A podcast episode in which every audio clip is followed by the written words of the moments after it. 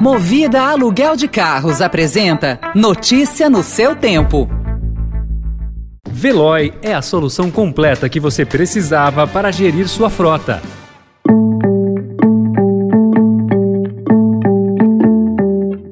Olá, seja bem-vindo, seja bem-vinda. Começa agora mais uma edição do Notícia no seu Tempo. Esse podcast é produzido pela equipe de jornalismo do Estadão para você ouvir em poucos minutos as principais informações do jornal. Entre os destaques de hoje, em resposta à decisão de mandar tropas à Ucrânia, Estados Unidos e Europa impõem à Rússia primeira leva de sanções. Apesar das turbulências, dólar ignora a crise e cai no Brasil. E a declaração de João Dória sobre a possibilidade de abrir mão da candidatura presidencial presidência.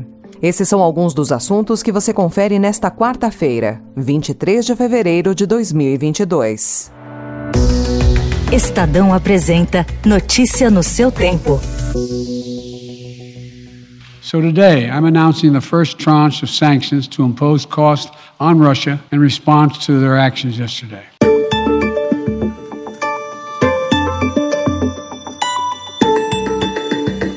Os Estados Unidos, o Reino Unido e a União Europeia agiram em conjunto ontem para punir a Rússia pela decisão de ordenar o envio de tropas para o leste da Ucrânia. Americanos e europeus aplicaram sanções contra bancos russos, oligarcas e aliados do presidente Vladimir Putin. A sanção mais significativa tem como objetivo vetar o acesso russo ao financiamento de sua dívida soberana. O presidente dos Estados Unidos, Joe Biden, disse que as sanções são a primeira de uma série que pode se estender caso Putin avance rumo ao território ucraniano. This is the beginning of a Russian invasion of Ukraine.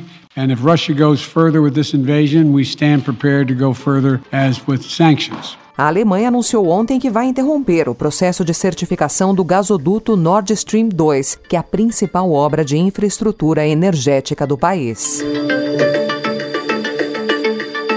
E essa turbulência no cenário internacional até agora passou ao largo do mercado de câmbio brasileiro. Desde o início do ano, o dólar já recuou 9,36% em relação ao real. A moeda americana começou o ano cotada a R$ 5,66 e ontem fechou a R$ 5,05. Foi uma queda de 1,7%. É o menor valor desde 1 de julho passado. Segundo especialistas ouvidos pelo Estadão, a alta dos preços das commodities é o principal fator que explica o fortalecimento da moeda brasileira em relação ao dólar. Também em economia, o Estadão informa que, com a aproximação das eleições e encurralado pela ala política que pressiona por medidas para aumentar a popularidade do presidente Jair Bolsonaro, o ministro Paulo Guedes deve autorizar novos saques do FGTS. Ontem, Guedes anunciou que o governo pode liberar, até o fim do ano, recursos do fundo para que as pessoas paguem dívidas. Ação semelhante foi autorizada no governo do ex-presidente Michel Temer e ampliada pela atual administração. Medidas já liberaram a retirada de quase 100 bilhões de reais do fundo de garantia.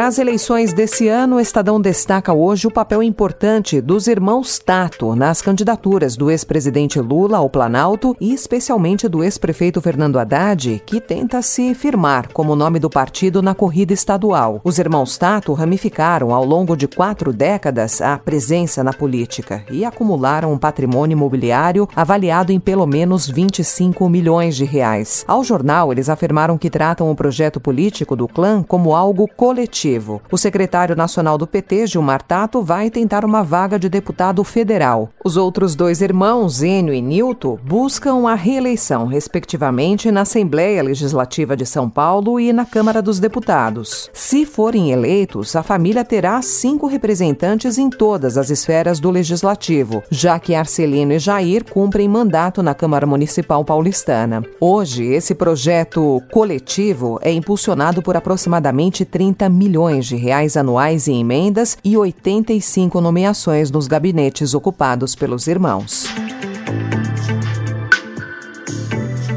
pré-candidato do PSDB à presidência, João Dória, admitiu ontem, pela primeira vez, desde que venceu as prévias de seu partido, a possibilidade de abrir mão da disputa para apoiar uma candidatura única de centro capaz de representar uma terceira via, a polarização entre Lula e Bolsonaro. Se chegar lá adiante e lá adiante eu tiver que oferecer o meu apoio para que o Brasil não tenha mais essa dicotomia, triste dicotomia do pesadelo de ter Lula ou Bolsonaro, eu estaria ao lado daquele e de quantos forem os que serão capacitados para oferecer uma condição melhor para o Brasil. As afirmações foram feitas em evento organizado pelo banco BTG Pactual.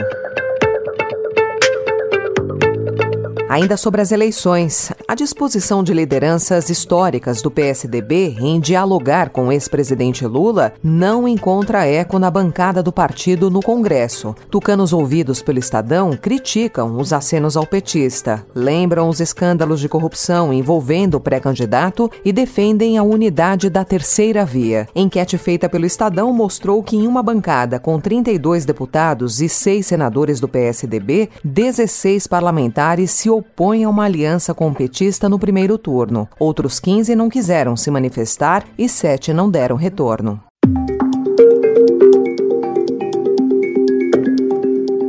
O Superior Tribunal de Justiça julga hoje recursos que podem restringir a cobertura de planos de saúde. Grupos de pacientes e de mães de crianças com deficiência temem a interrupção de tratamentos caros concedidos por via judicial e planejam um protesto na sede da corte em Brasília. Já as operadoras dos planos reivindicam segurança jurídica para viabilizar financeiramente a manutenção do serviço. O julgamento previsto para hoje pode definir se a lista de tratamentos e remédios coberta pelos planos é exemplificativa ou taxativa. Só em 2019 ocorreram mais de 112 mil demandas judiciais de direito do consumidor envolvendo planos de saúde. Notícia no seu tempo.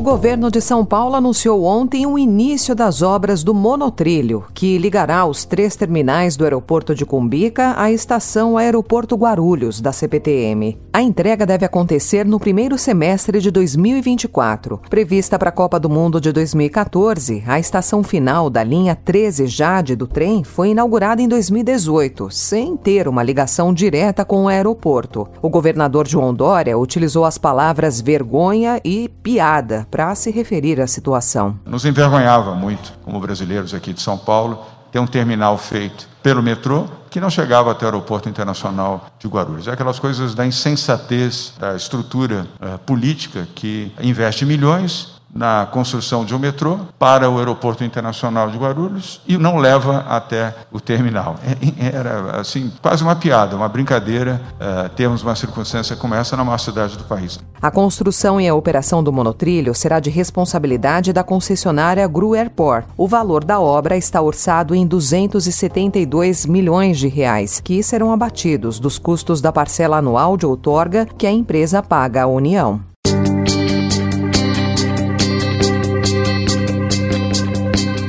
Essa foi mais uma edição do Notícia no seu Tempo, com a apresentação em roteiro de Alessandra Romano, produção e finalização de Mônica Herculano. O editor de núcleo de áudio é Manuel Bonfim. Obrigada pela sua escuta até aqui e até amanhã. Você ouviu Notícia no seu Tempo. Notícia no seu tempo. Oferecimento Movida Aluguel de Carros. A vida é para ser movida. Saiba mais em www.movida.com.br.